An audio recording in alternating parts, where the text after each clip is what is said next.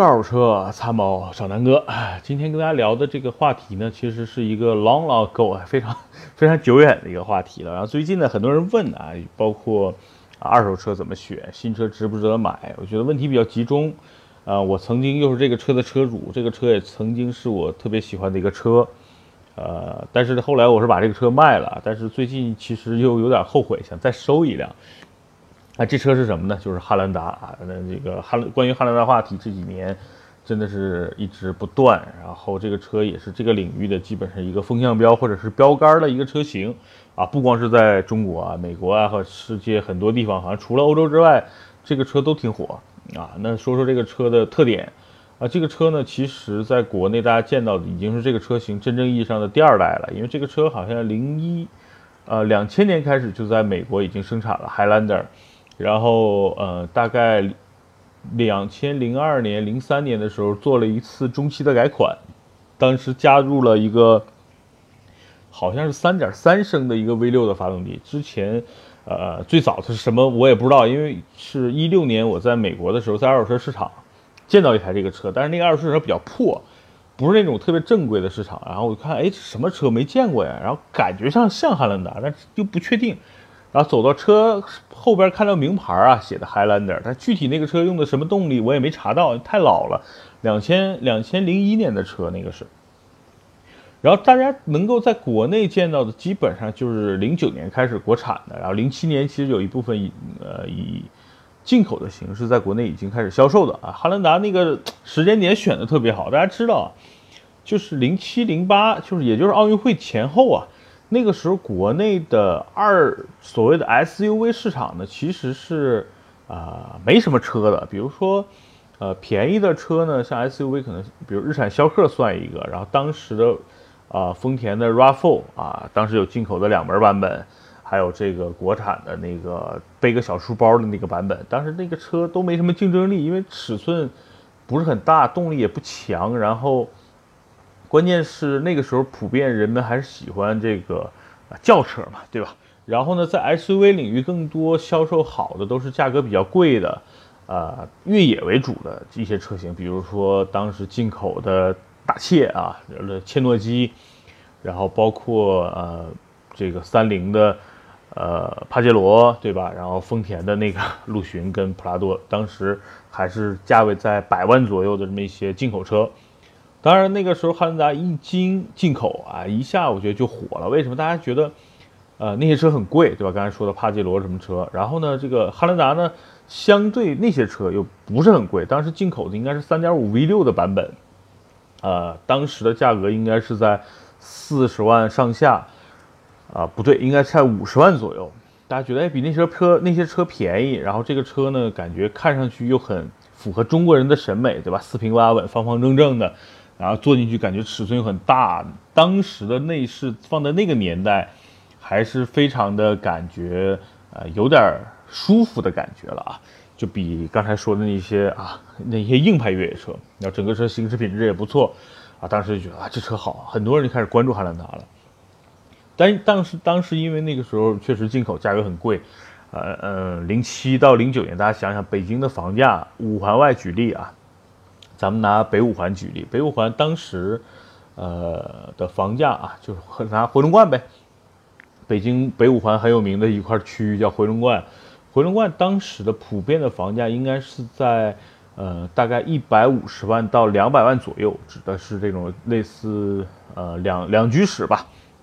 一百平左右的。所以，呃，当时的房价呢，就是一百五十万到两百万，两百万，大家想想，五十万如果汉兰达的定价，基本上相当于三分之一到四分之一的一个房子的价格了。所以，那个时候的价格还是有点高的。那对于很多老百姓，对于这个车还是啊买不起的。但是那个时候销量开始不错，因为它卡位卡得好，它是那个时候，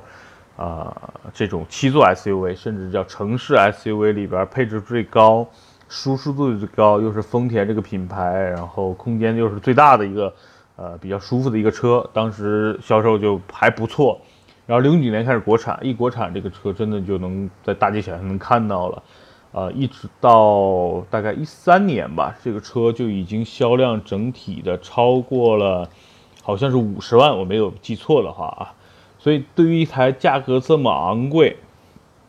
哦，截止到一四年底，我想起来了，截止到一四年底，因为大家可以往前翻我呃说的音频，之前有说过，大概是在一四年底一五年的时候，这个车整体的销量就已经突破了五十万辆了。大家想想，一个啊，对于北京来说，接近三分之一套甚至四分之一套房子的一个车来说。啊，短短的几年能够卖五十万辆，确实很牛逼。它的独树一帜啊，它的这个所谓的潮流性、领先性，或者说在那个时期的一个战略性的站位啊，让它赢得了国际上的口碑。然后在中中国，真的让丰田赚了太多的钱了，对吧？那这个车真的是丰田旗下，我觉得虽然可能不是销量最高的车，但从利润率上来说。啊，给丰田贡献的利润，或者是赢得全球的口碑，真的是一枚特别重要的棋子。所以汉兰达大家接触到的基本就是零九年开始，一直到一五年吧，能够看到的这个第一代在国内的车，中期做了一个改款，啊，其实都叫其其实对于美国来说已经是第二代了，但对于我们来说，指的是国内就是第一代的汉兰达。啊，中期改款跟中期改款之前的车也特别好分辨，就中期改款之前的车就是那种。啊，圆圆咕隆咚的灯，然后呢，到了应该是一一年、一二年，就是南哥买的那台一二年的，就是这个，呃，有点尖的那个灯了啊。原来他们就一个叫啊比较圆的灯，一个叫比较窄的灯，呃，叫汉兰达，那就很好分辨了。然后动力匹配都一样，基本上就是低配二点七，然后往上呢有这个啊二点七最低配五座，然后呢再往上是二点七什么。呃，什么豪华，然后豪华导航，然后什么到到了什么三点五，就三点五精英，三点五什么豪华导航，豪华豪华导航，然后至尊，基本上售价是从二十七八万一直到四十七八万的一个区间啊，呃，销量还是不错的，但当然卖的最好的肯定是呃最低配精英版和精英七座导航版，那。现在在二手市场，这些车型你几乎全能看见啊！从零九年、零八年，你基本上零九、零八年之前的车都是进口的，然后零九年开始都是国产的，然后国产的各种二点七、三点五各种车型啊，基本上在二手市场都能见到。你会发现一个特别奇怪的现象，就是这车很保值啊！就算零九年最早的这个。呃，汉兰达现在的售价是没有低于十万块的，基本都是在十二万上下，这个价格很恐怖啊，兄弟们。就是如果说你是零九年买的其他的一台车，咱们拿零九年的宝马三系举例吧，一九零啊，那如果你是一台零九年的一九零啊，比如说三二零的呃中配，当时的价格呢，你买起来这个车差不多要四十万了。中配对吧？那同年的一个二点呃二点七的，比如说最低配的呃汉兰达，当时可能落地价呢是不到三十万的，对吧？那现在返还到这个二零一八年，过了差不多十年了，那当年的宝马现在的价格呢，基本上是过不了十万的，基本上就是在九万块钱左右啊，从四十万贬值到九万了。那当年的汉兰达呢？是从不到三十万到现在依然坚挺到十二万上下，所以这是一个在中国历史上，或者说在我的眼里，啊，很多人说不有什么理财的什么什么车，但那些车真的不是老百姓平时开的，对吧？要不就是很多性能车，什么 R 三六啊，我觉得很多也是被炒起来的。那那种车谁没事买个那个车玩呢，对吧？我只是说这个所谓的城市代步车，那汉兰达在我眼里真的是。国内最保值的一个车型啊，真的是最保值。你就拿奥六奥迪 A 六啊，A 六这个车当年很保值，但 A 六其实保值指的是前几年的保值度啊。比如说刚买的奥迪，过个两年三年很保值，那过了五年之后，奥迪的贬值率就非常的快。嗯，比如咱们说啊，你如如果是零八年前后的奥迪 A 六，当时的价格应该都是在四五十万，对吧？比刚才说的宝马三系还贵。现在呢，零九年或者是一零年的奥迪 A6L 基本上上十万已经很难了，对吧？零八年的奥迪正常的价格目前就是在八万左右了，所以这个保值率这个东西，如果用时间轴来衡量，汉兰达真的是一个呃挺恐怖的数字，对吧？OK，那就接着说，嗯，汉兰达呢目前是这个样子，呃，是很保值。那这个车有什么优缺点啊？放到二零一八年的今天说这个车的优缺点，跟我去年或者前年去说这个车肯定是不太一样的。OK，那我觉得还是先说优点。那这个车最大的优点，从常年，比如说从零九年放眼到现在，我觉得最大的优点，对于车主来说，比如现在你还在开呢。那对于这些车主来说，最大的优点刚才说了，保值率啊，也就是说你当年花的三十万到现在还值十万，这才是一个保值神器，对吧？你当年六十万买的 A 六，现在到不了十万；你当年四十多万买的宝马三，现在撑死了到十万；你当年三十万买的汉兰达，现在还值十多万、十二万。所以这就是一个最大的优点，就是你你过了十年，你会发现你当年买的车比别人当年比你花了一倍的车。买的车，然后现在价格是一样的，啊，这是对车主的最大的一个所谓的献礼啊，这是最大的优点。第二优点呢，这个车的空间真的是没谁了啊，就是在这个价位，包括你放到现在啊，很多国产车，比如说说现在出了很多新的啊大七座 SUV 啊，什么广汽的 GS 八呀，现在的这个荣威的 RX 八呀，等等等等吧，其实在空间上能够做到汉兰达这个利用率的。或者是这个啊，无论是横向的接近两米的空间，包括高度接近两呃一米八，啊，长度呢差不多四米八的车型里，我觉得是，其实放在现在也是屈指可数的，对吧？你放回到十年前，这个车就已经能够做到这个地位了。我觉得也就是说，这个车的整体的空间利用率、七座的感受，包括啊拉货的空间啊，因为很多我 我见过很多这个个体老板哎买汉兰达就当货车了。平时我看做原来做服装的，做一些小商品的，都是开着汉兰达去拉货的，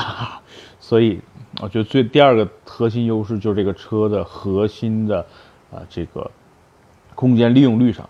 第三个也其实也不算是汉兰达的优势，也就是整个丰田品牌的一个优势，就是整个车放眼十年来说，这个车的故障率真的是低啊，这个车的品质，无论是发动机啊、变速箱啊，包括整个车的配件呀。都是我觉得大大点个赞。发动机无论是二点七、三点五啊，有人说二点七肉之前发生过爬坡门啊，我觉得那当那那个时候都是很多友商恶意炒作，因为大家都觉得汉兰达卖的好，很多竞争品牌要搞它呀。那你觉得搞了有什么用呢？这汉兰达依然卖的很好。这个动力二点七虽然不够强劲，但是也绝对够用，因为现在美国的就是现在的咱们看到的。呃，新款汉兰达 2.0T 嘛，在美国其实用的还是2.7升的发动机，也就是那个2.7的四缸发动机，所以这个发动机其实动力对于日常来说是足够用的啊。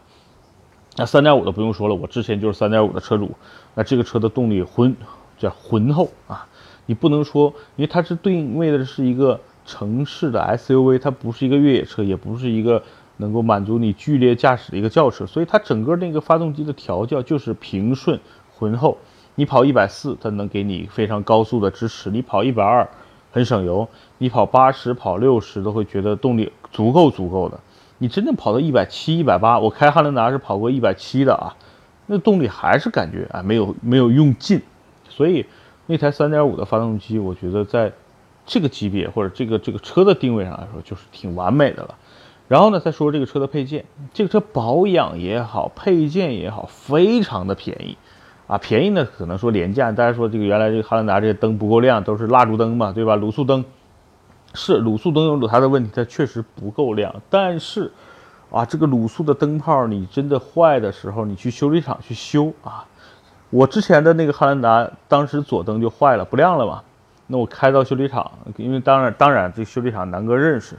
我说换个灯泡，老板二话不说，一般很多店里是不备这种灯泡的，他随随手就进去拿了个灯泡，然后啪怼上了，哎，好了，也不需要拆卸，不要什么，他就他就把这个灯泡原来的灯泡拧下来，把这个插上去，结束了。我说多少钱？他说不用钱了。也就是说，这个灯泡的成本也就是几块钱啊，甚至也就十几块钱，老板都懒得跟我要了。所以汉兰达保养平时啊，像我当时六缸的保养一次呢，可能要花个四五百块钱，因为主要机油用的多嘛。六缸的机器当时得用将近七升的油，那像二点七这种四缸的机器，大概也就五升油。五升油按照目前的价格，那车其实要求你不需要用全合成机油，用半合成就行。其实每次保养去店里也就是四百多块钱、五百块钱，你自己保养的可能就三百多块钱。所以整个维修保养配件，这车也极其的便宜，极其的省心。所以对于一个拥有汉兰达比如十年的车主来说，这个车对于他来说真的是很省心的。三大核心优势再总结一下：第一，这个车极其的保值，给车主的信心非常好。第二，这个车的空间利用率真的大。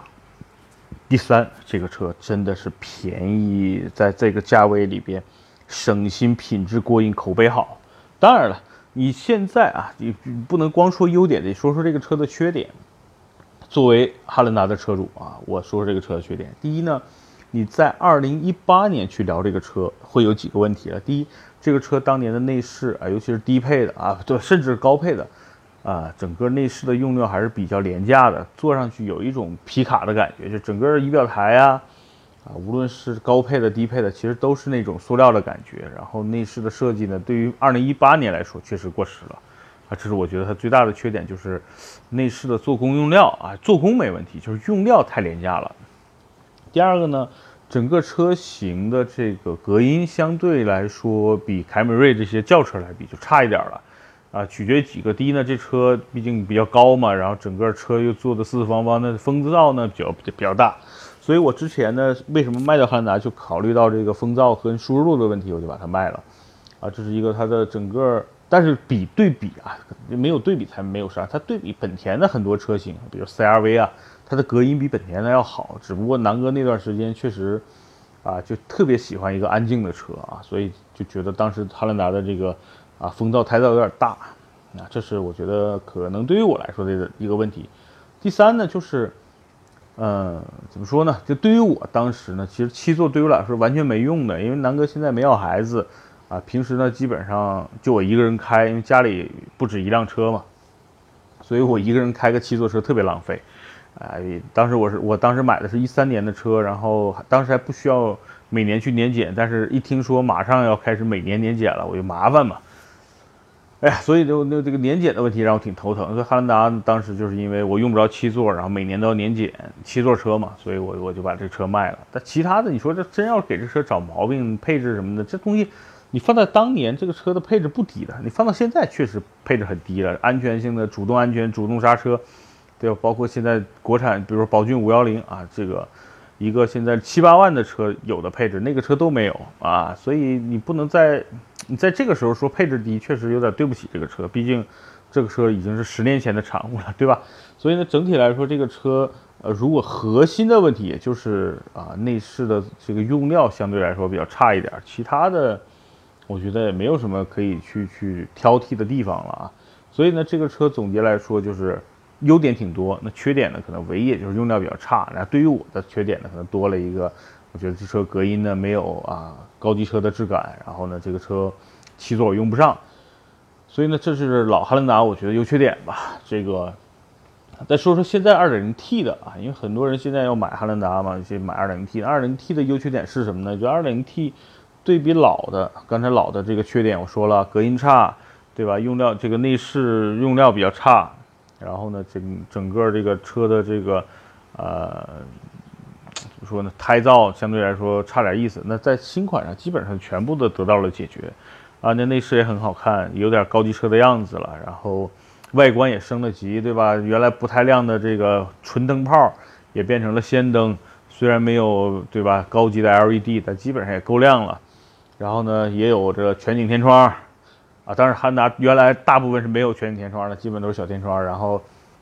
整个车动力从原来的2.7变成2.0。T 啊，动力比以前好了，然后呢，车船税比每年也比之前少了，对吧？所以各方面是一个综合的提升吧。但是我觉得有一个问题，就是这个车确实在领域里特别好，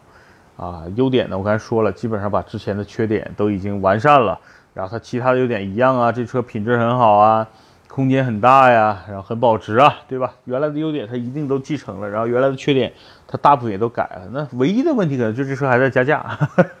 对吧，兄弟们？那就是我觉得唯一的缺点就是目前汉兰达一直在加价，那没办法，这车卖得好，然后本身丰田的产能也放在这儿，而且而且丰田也不着急卖，因为产能一旦上来了，可能每家都有库存了，就开始打折了。丰田也不太想破坏目前的这种情况，那继续做作为丰田的一个利润车型呗。但是我觉得它这个车卖这个价还真的挺值的，因为它保值嘛。你把你你你去年买的汉兰达啊，如果你当时比如花了接近三十五万吧，比如说买的它的四驱豪华导航版，对吧？那个二点零 T，你现在去卖呢，可能基本上亏个一两万块钱，对吧？对于一台接近四十万的车，你一年贬值才两万。那就是太保值了，对吧，兄弟们？所以我觉得新新款汉兰达，如果大家真的喜欢的话，是可以买新车的，因为买二手车跟新车没差多少钱，你不如买个新车。呃，加价或者是等就等呗，对吧？你如果不是特别着急的情况下，就等车呗。那问题来了，为什么今天要说这个 汉兰达？因为我最近又挺想买一台汉兰达。为什么？上周呢，我跟我们团队，当时我们去了五个人。啊，当时其实也是为给宝骏五幺零做做拍个视频嘛，然后我们就开着宝骏五幺零去了趟，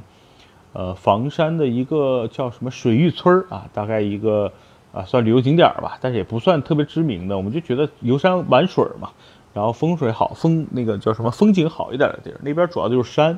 和一些老村子，我们就去溜达溜达，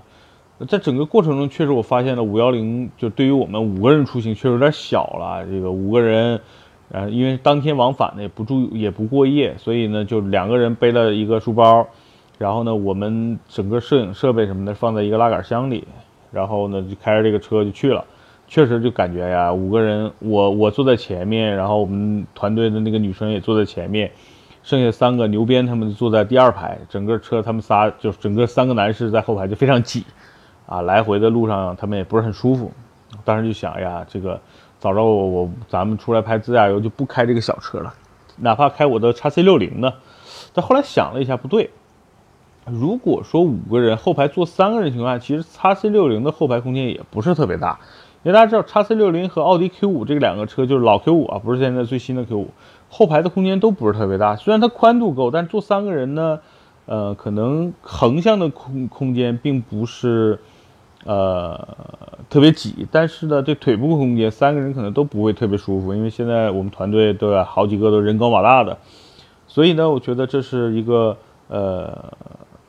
就是在空间上真的啊，我觉得呀，我的叉 C 六零可能未来也不能适应团队，比如说真的，比如我们要出去做个自驾游，可能需要两三天，每个人都拿个拉杆箱的情况下，那我的叉 C 六零完全不够了。我们公司对吧？其实，比如说我们投资人的那台奔驰 S 四百，不可能我们开出去去自驾游，而且 S 四百其实它的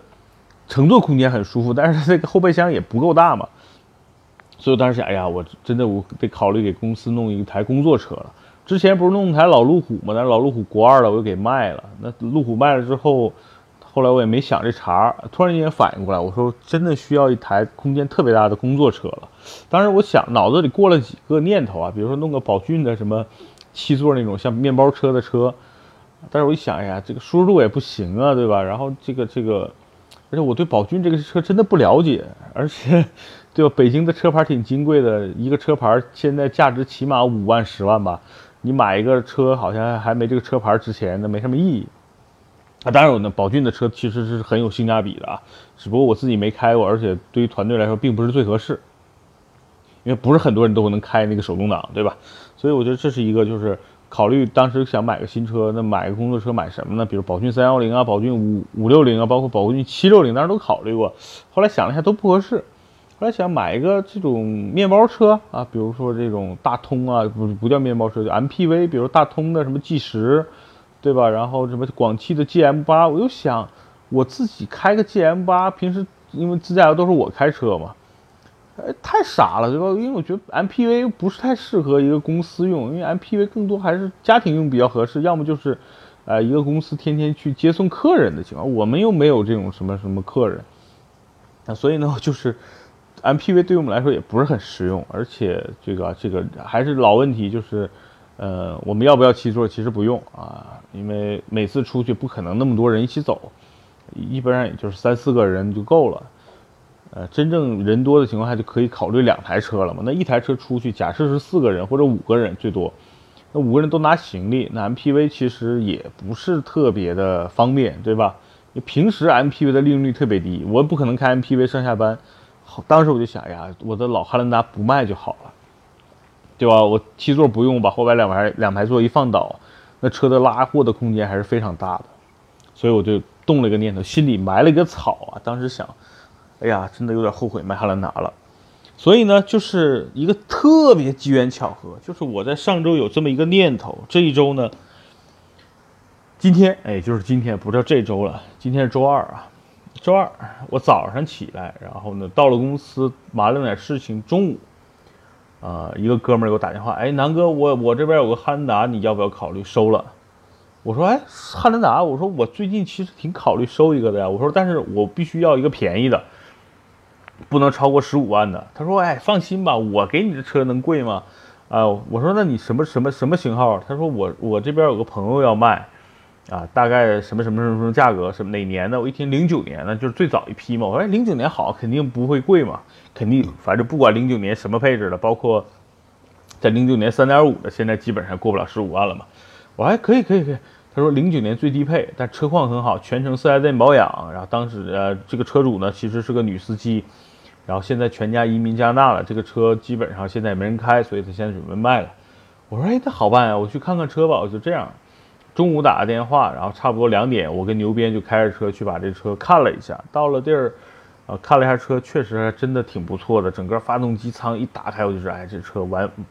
就完好如初。整个跑的公里数也不多，好像不到十万公里。你想，零九年到现在快十年的车，没跑十万公里，就是没怎么跑嘛。然后呢，我觉得，哎，这车真的还可以啊。然后看了一下，这确实全车是，呃。内饰呢，因为最低配嘛，当时是布座椅，它全车也做过这个真皮座椅，所以整体来说，我觉得哎不错，那就搞呗，就这样，差不多。我算了一下，因为是朋友介绍的车商的朋友，然后呢，给车商朋友点儿所谓的这叫茶水费，然后整个车呢，我谈到了差不多十一万吧，加上一些茶水费，然后加上后续的一些过户费啊，什么交强险等等，我估计也就十二万多一点，这个车我就能开走了。算挺合适的，我就把这车定了，交二的定金，然后他还需要一段时间把这个车，啊，什么违章啊什么处理一下，然后他这两天因为他回国嘛，还需要办一些事情，还得有车开，他跟我约定的可能七月初，啊，这个车我就可以开走了，我们约定就差不多七月十号之前办完过户啊，所以今天就是一不小心又买台汉兰达，所以呢，就是因为最近问汉兰达人挺多，跟大家公布一下。就我认我眼中的汉兰达的优缺点和今天啊，我又订了一台汉兰达，但是不一定这个车能完全能能能够卖给我，或者说我能给他买走，因为取决几件事儿。就第一呢，他他有一些违章，或者他本人已经啊换国籍了嘛。那我这种事情还真的是第一次接触，跟一个外国人啊打交道，相当于是一台一个外国人了。呃，然后呢，具体这个我跟外国人怎么买车，我也不知道，他也不知道，然后我让车商的朋友去问问。然后第二呢，这个车，呃，我跟他约定七月十号，但是他可能他跟我说本来想七月底，我说那七月底的话，你现在卖着什么急啊？啊，所以呢，他就是可能还有国内有很多事情想做，不一定能做完，啊，所以我就看吧。如果说他七月十号之前能把车给我，我就过户了，就变变成我的车了，公司用相当于多了一台这个办公车。那如果说他十月底之前给不了我啊，不是七月七月初之前给不了，那我就不要了，索性，对吧？因为没必要等那么长时间。然后啊，小钢炮最近收的也不顺，我是想拿这个车冲一冲晦气啊，因为我觉得我是一个特别喜欢车的人，哎，有的时候想收一个车收不着的时候，真的是着急又生气。那今天拿这个车冲冲气，我觉得汉兰达每次我接触汉兰达就给我带来一些好运气，所以我对这个车还是充满了期待的，也希望这个。这个车主没什么意外，在七月份之七月初吧，能把这个车过到我名下。当然也希望这个有有有小钢炮的车主，如果你们手里想卖，南哥一直想收个高尔夫 GTI 或者尚酷啊，所以你们如果想卖，赶紧联系我，我毕竟还有个标的啊。所以呢，这是我跟大家简单今天聊一聊汉兰达，好吧？如果大家对汉兰达有什么问题，可以随时加南哥的公众号、微信、微博，也在节目下方留言，南哥说车啊，随时有问必答。好吧，那今天这期节目关于汉达啊，聊的时间会比较长，就跟大家简单先聊到这儿，好吧，拜拜。